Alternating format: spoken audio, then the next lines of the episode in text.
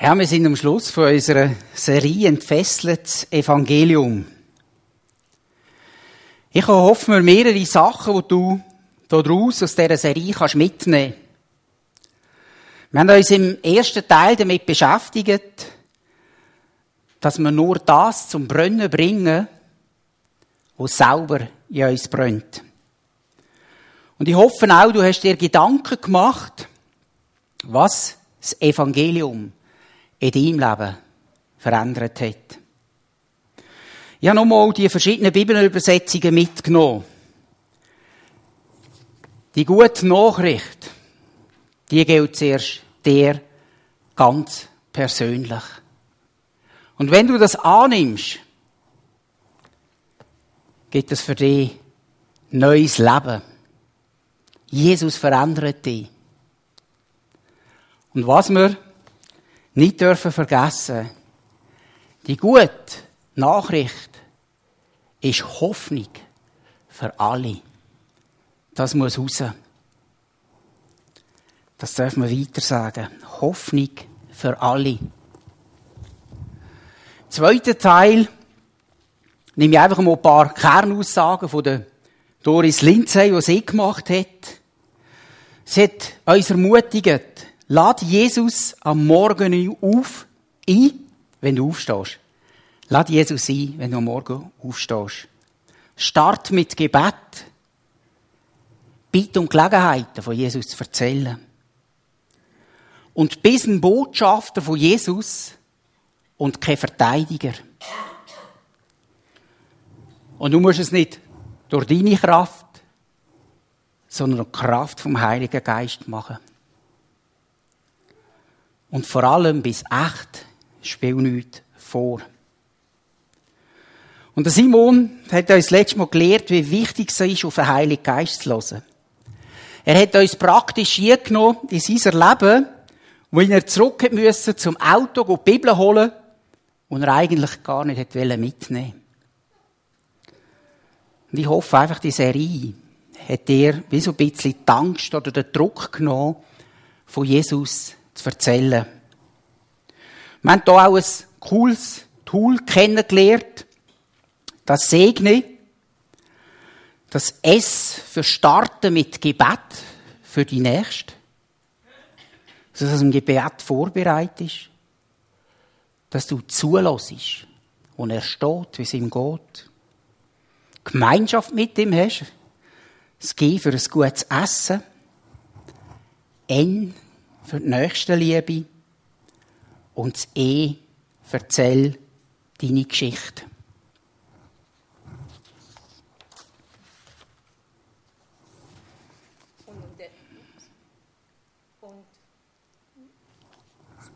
Ja. Markus, du musst glaube ich noch einschalten. Danke. Und um den letzten Punkt, erzähl deine Geschichte, geht es heute Morgen. Der Titel der Predigt ist Meine gute Nachricht teilen. Und wir steigen gerade ein mit einem Bibelvers aus Römer 10, Vers 14. Dort steht, wie aber sollen die Menschen zu Gott rufen, wenn sie nicht an ihn glauben? Wie aber sollen sie zum Glauben an ihn finden, wenn sie nie von ihm gehört haben? Und wie können sie von ihm hören, wenn ihnen niemand Gottes Botschaft verkündet? Der Paulus schrieb, äh, spricht da im Römerbrief eigentlich etwas ganz Offensichtliches an. Wie sollen die Menschen an Gott glauben, wenn sie nichts von ihm wissen, wenn ihnen niemand von ihm erzählt? Auch wenn wir den Leuten helfen oder vielleicht das ausstrahlen, wenn wir nicht darüber reden, wieso das vielleicht wir anders sind als andere. Wie sollen sie hören, wer Gott ist und es ihn kennenlernen? Darum ist so die Frage, nützen wir die Gelegenheiten, die wir haben, und erzählen von unserem Glauben? Oder schrecken wir plötzlich wieder davor zurück? Ich kenne beides. Ich weiß nicht, wie ihr das habt. Manchmal fällt es mir leicht und manchmal gar nicht. Vielleicht kennt ihr das auch. Ich habe gemerkt, mir fällt es einfacher, wenn ich eine gute Beziehung zu jemandem habe, über den Glauben zu reden, als jetzt jemandem, den ich nicht so kenne. Dort finde ich es viel schwieriger. Andere erleben das genau Gegenteil und haben es am liebsten mit Leuten, die es nicht so gut kennen. Wie ist das bei euch? Wie ist es bei dir? Wo fällt der Ringer? Was hilft dir, vom Glauben zu erzählen?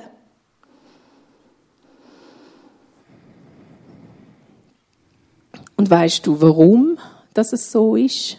Was dich vielleicht hindern will?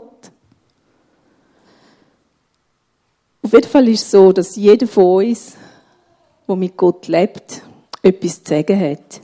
Jeder von uns hat etwas erlebt mit Gott und kann eine Geschichte, seine Geschichte erzählen. Wenn Jesus uns den Auftrag gibt, Zeugen zu sein, dann geht es eigentlich einfach darum, wenn man sich Gelegenheiten bietet, von Jesus weiter zu erzählen.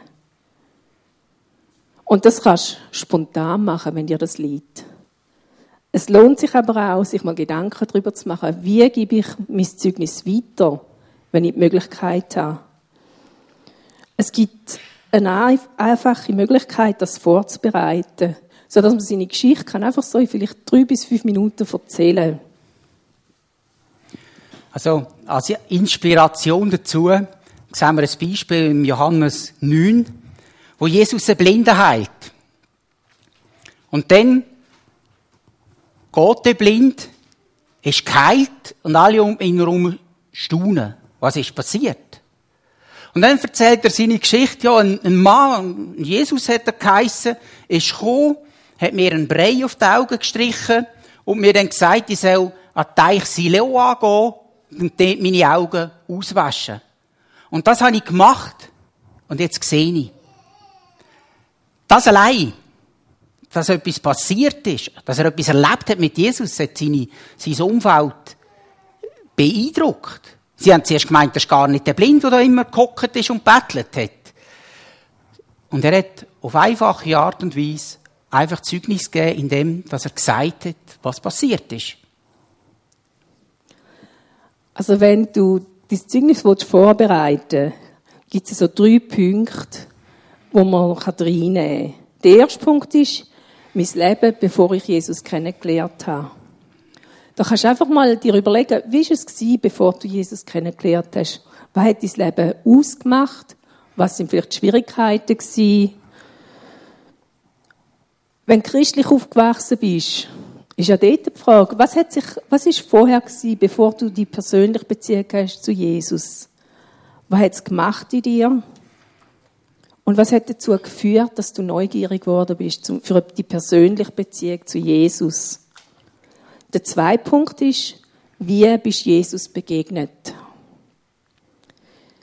Überleg dir mal, wie, was, was hat es ausgelöst, dass du dich angefangen hast, für Jesus zu interessieren? Was ist bei dir gewesen? Was ist deine Geschichte da drin? Wie bist du Jesus begegnet? Hat jemand eingeladen? Hat dir jemand erzählt? Oder wie ist das gegangen?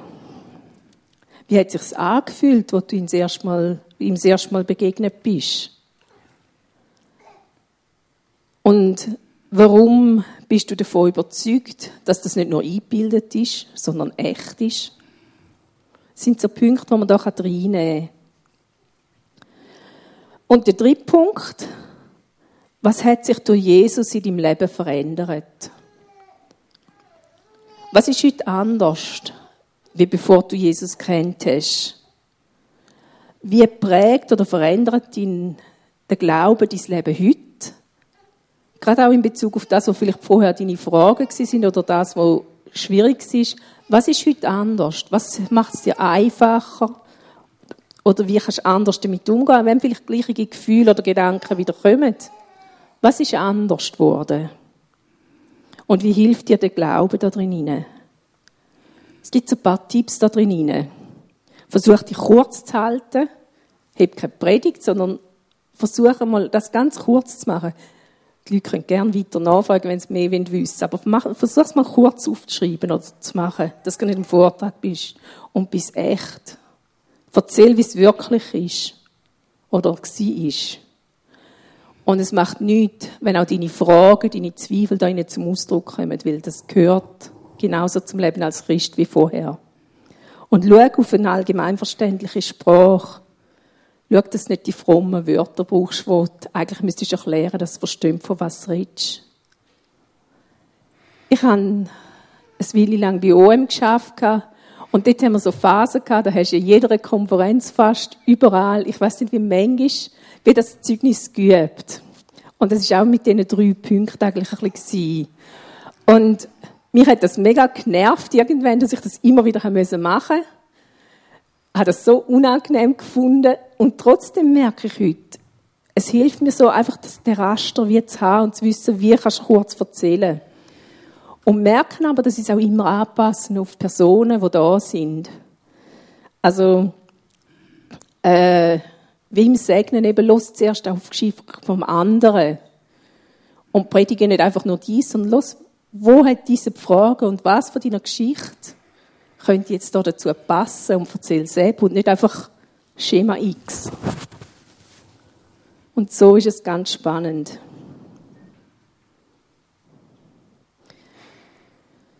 Also, nochmal schnell die drei Schwerpunkte, wo man reinnehmen Mein Leben vor Jesus. Wie bin ich Jesus begegnet? Und was hat sich durch Jesus in meinem Leben verändert? Wir haben ja oft das Gefühl, wir müssen alles wissen, alles genau können erklären, bevor wir irgendetwas über Jesus weitergeben. Aber es ist nicht so. Es hat wirklich viel mehr Kraft, wenn wir authentisch von dem erzählen, was wir mit Jesus erlebt haben. Wir haben vor drei Wochen nach langem Hin und Her zwei E-Bike gekauft. Sehr günstige. Meine Tochter ist auf dem Gebiet Spezialistin. Es ist ihr Beruf, E-Bike zu verkaufen. Und so letztes Jahr habe ich sie ausgefragt, auf was muss man denn so schauen? Auf was also achten? Und dann hat sie mir aufgezählt, ja weisst, Bremse muss die und die sein, mindestens die Qualität, Gangschaltung muss schauen, dass du da hast. Und dann, der Motor ist wichtig, dass der mindestens so viel Leistung hat und, und, und. Jetzt alles gewusst, auf was ich muss achten, aber es hat da ein Problem gegeben.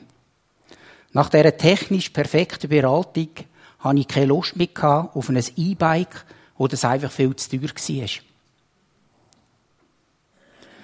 Den Frühling haben wir dann nochmal einen Versuch gewagt in der Landi. Und da war eine junge Verkäuferin, die hat uns vorgeschwärmt, wie cool das Velo ist. Sie hat gesagt, das Gleiche hat meine Mutter und ich nehme da manchmal, wenn ich schnell neu rennen muss, wenn ich eine kleine Tour mache. Und das ist wirklich cool zum Fahren. Das macht richtig Spass. Wow. Das ist auch nicht suchen. Ein E-Bike, das cool ist und einfach ein bisschen hilft beim Fahren, dass man hoch aufgeht, nicht alles allein muss trampen. Der Akku muss nicht 100 Kilometer länger wenn es halt beim Schalten ein bisschen knattert, dann ist es so. Und ich denke, mit 25 km pro Stunde, lenkt auch die günstiger Bremse. Aber es muss einfach Spass machen und ich muss Freude haben dabei, wenn ich mit dem fahre. Wir verkaufen zwar kein Produkt als Christen. Und doch haben wir das Wertvollste weiterzugeben, was es überhaupt gibt. Und das erst noch gratis. Ich bleibe noch geschwind beim Verkauf. Es gibt einfach ein paar interessante Parallelen, die ich mit euch anschauen will. Ein Punkt ist einfach, bereite vor. Als meine Tochter mal die Stelle gewechselt hat, in ein Sportgeschäft mit anderem Schwerpunkt, hat sie viel Neues müssen lernen.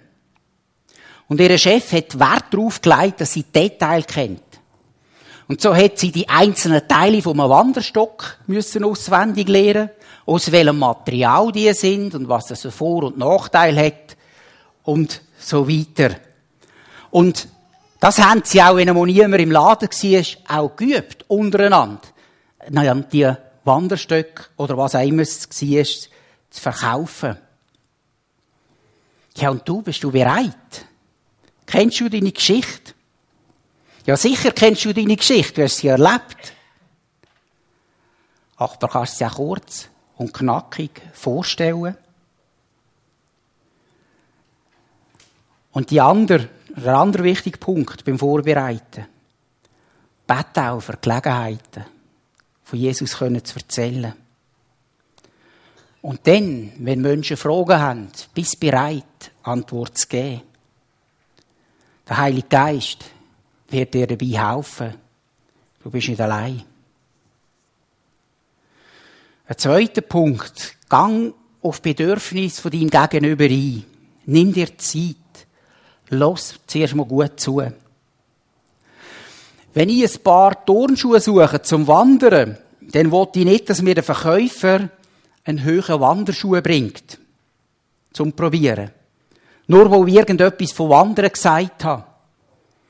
Ein guter Verkäufer merkt, wenn er sich erkundigt, was ich vorhabe mit diesen Schuhen und dass ich unter Wandern nicht das Gleiche verstehe wie er und dass dazu Turnschuhe völlig auslangen. Oder wenn ein Nachbar an der Tür läutet und fragt, ob du ihm zehn Eier ausleihen kannst, dann kann das eine gute Gelegenheit sein, von Jesus zu erzählen. Aber vielleicht ist auch das der erste Punkt beim Segnen. Starten mit Gebet. Dass die Begegnung dich motiviert.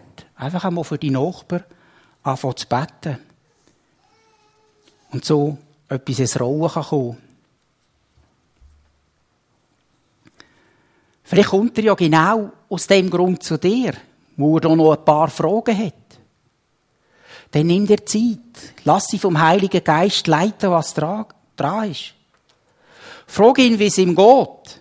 Und du wirst schnell mal merken, warum er kommt. Ob die Eier wirklich der wahre Grund ist. Der Andi hat ja schon erklärt, wie Sarah ihm erklärt hat, was, es erklärt hat, was ein gutes E-Bike alles muss haben. Ihn hat es abgestoßen, weil er ja gar nicht alles davon braucht, sondern einfach etwas, wo ein bisschen Unterstützung gibt beim Fahren und Spaß macht beim Bergauffahren.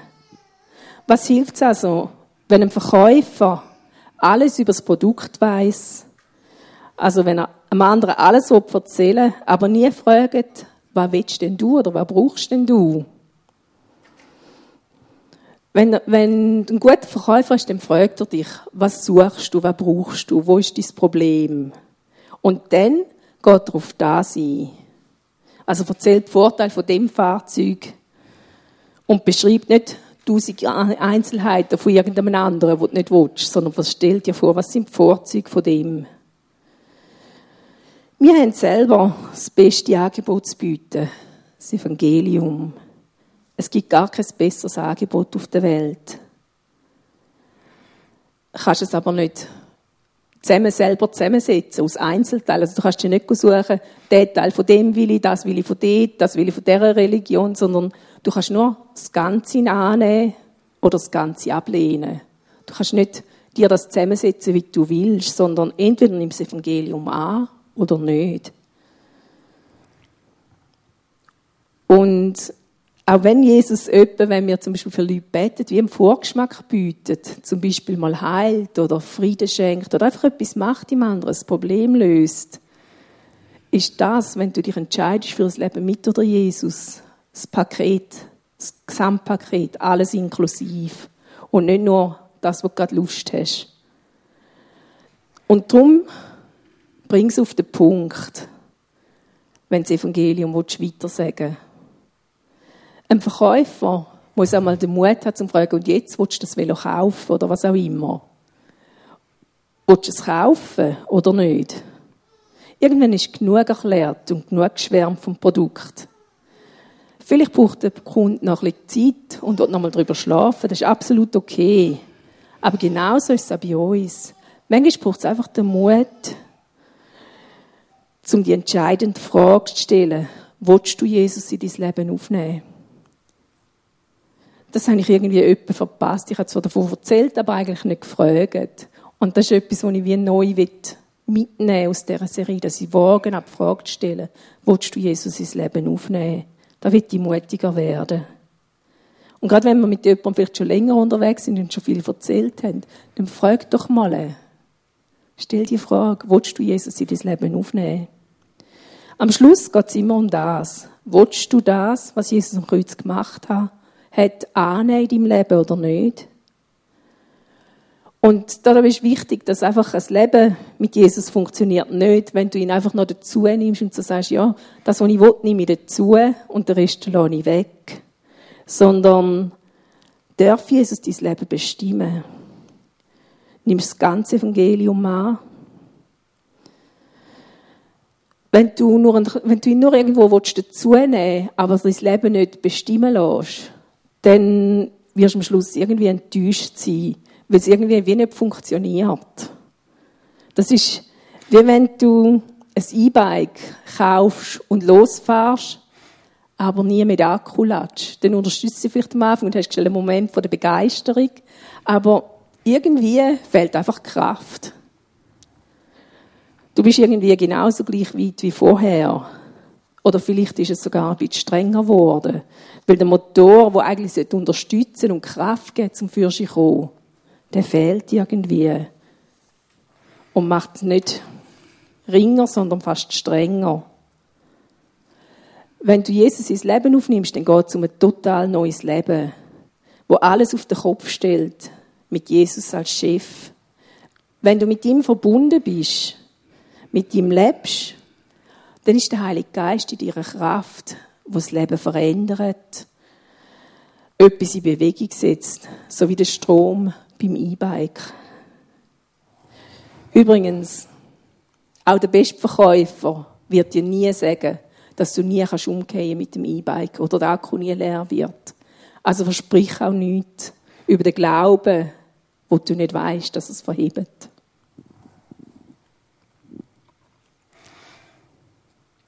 Wenn wir unsere Geschichte erzählt haben, kann es sein, dass Menschen sich dafür interessieren, was es bedeutet, Christ zu werden und wie das geht.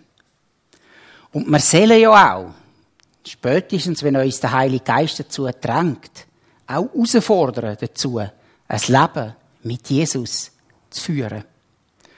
Und es gibt verschiedene Arten, wie du das kannst erklären, was man eben dann muss machen, wenn man mehr von Jesus hören oder wie man zu einem Leben kommt mit Jesus.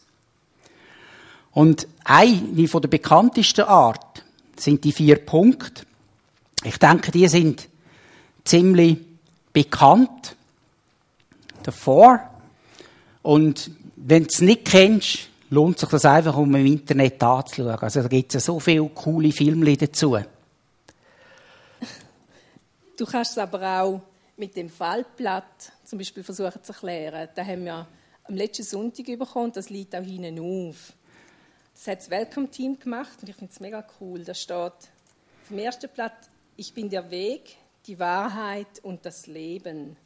Dann kann man es von innen nach außen aufklappen.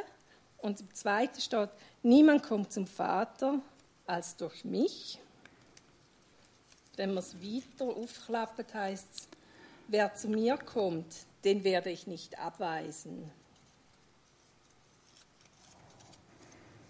Und die letzte Seite, weil ich lebe, sollst du auch leben. Es hat so im kurzen Ding, ist darauf das ganze Evangelium vorgestellt.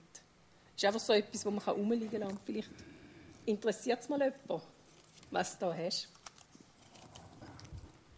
Ich habe beim Vorbereiten von der Predigt nochmal eine ganz andere Art kennengelernt, die neu ist. Und ich finde die Art echt cool, wie man das erklären kann. Und ich werde das jetzt gerade auch mal zeigen, mal weiter üben, dass ich es dann auch mal meinen ungläubigen Freunden kann vormachen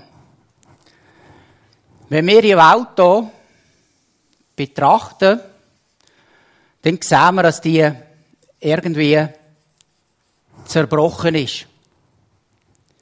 Es gibt Krieg, Hungersnöte, Elend, Gewalt, zerbrochene Beziehungen. Und es gibt einfach sehr viel Schmerz auf dieser Welt. Und ein Schmerz in unserem Herzen. Und doch spüren wir irgendwie, dass es doch noch etwas anderes muss geben. Dass wir doch nicht geschaffen sind für die zerbrochene Welt. Und so war es auch nicht gedacht. Am Anfang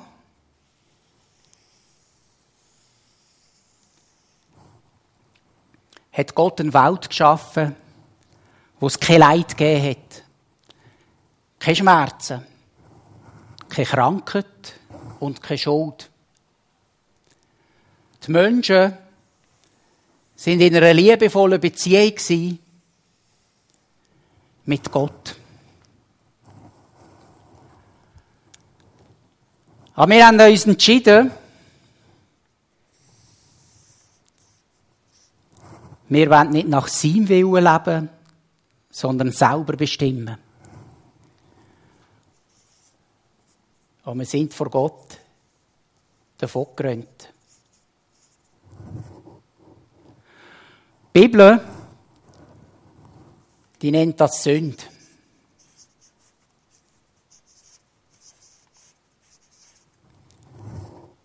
Und die Sünde, das steht zwischen uns und Gott und führt zu dieser Zerbrochenheit. Und aus dem Grund sehen wir auf der ganzen Welt die Zerbrochenheit. Wir sehen da drin aber auch Menschen, die probieren, aus dem auszubrechen. Der eine probiert das mit Erfolg. Viel Geld. Karriere. Ein anderer ist besonders religiös, will ein guter Mensch sein.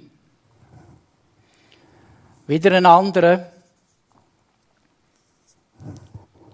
probiert das durch Beziehungen, Familie, Kind. Aber es gibt auch Leute, die probieren es mit Drogen, Sex, Alkohol. Aber auch das führt nicht wirklich weg. Es ist wie ein Bungee-Jumping-Seil, das uns immer wieder zurückzieht auf die zerbrochene Welt. Und letztendlich leben wir so ewig trennt von Gott. Aber Gott liebt uns und hat einen Ausweg gefunden. Er hat seinen Sohn, Jesus, auf die Welt geschickt. Und Jesus hat in dieser Welt gelebt ohne Sünde. Er hat keinen Fehler gemacht. Und wo er das gemacht hat, hat er auch unsere Sünden können auf sich nehmen. Und er ist für uns gestorben am Kreuz. Am dritten Tag ist er wieder auferstanden. Er lebt. Und später ist er dann zurück zum Vater im Himmel. Wo Gott uns so liebt, hat er einen Ausweg gefunden. Alle Menschen, die umkehren und an Jesus glauben, ihn als König und Herr in ihrem Leben aufnehmen, kommen wieder zurück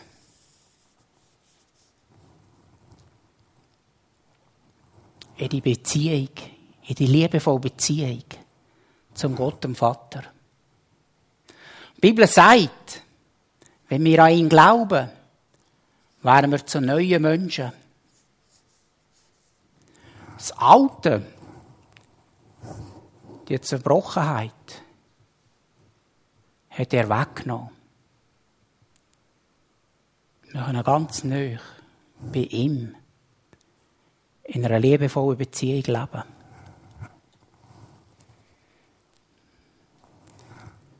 Jetzt kommt die herausfordernde Frage. Wo auf dem Bild siehst du dich? Und was hindert dich, das hinter dir zu lassen? Um in diese Gemeinschaft mit Gott zu kommen. Mir hat das echt herausgefordert. Und es ist nicht einfach, das einfach so zu erklären. Und ich habe gestern zu oben am 10 im Training gesagt, weisst du was? Der erklärt das auf dem Video so cool. Ich lasse das einfach laufen. Aber, wenn das einfach laufen lassen hat, hat das bei mir nicht so viel ausgelöst. Ich dachte, coole Art, so von Jesus zu erzählen. Toll. Mal kann ich ja auch mal im Hinterkopf behalten, wenn es dann mal so weit ist. Aber ich gemerkt, das macht viel mehr, wenn du das einfach übst. Und das hat so viel mit Jüngerschaft zu tun. Heute in einer Welt, wo wir so viel können im Internet nachschauen, nachlesen ich glaube, Jüngerschaft ist erst dann, wenn du das, was dich bewegt, auch vertiefst. Selber probierst.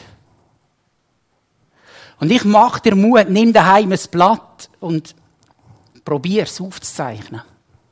Du kannst das auch mit den vier Punkten machen. Das ist egal, aber ich weiss, ich habe das Bändchen seit Jahren an.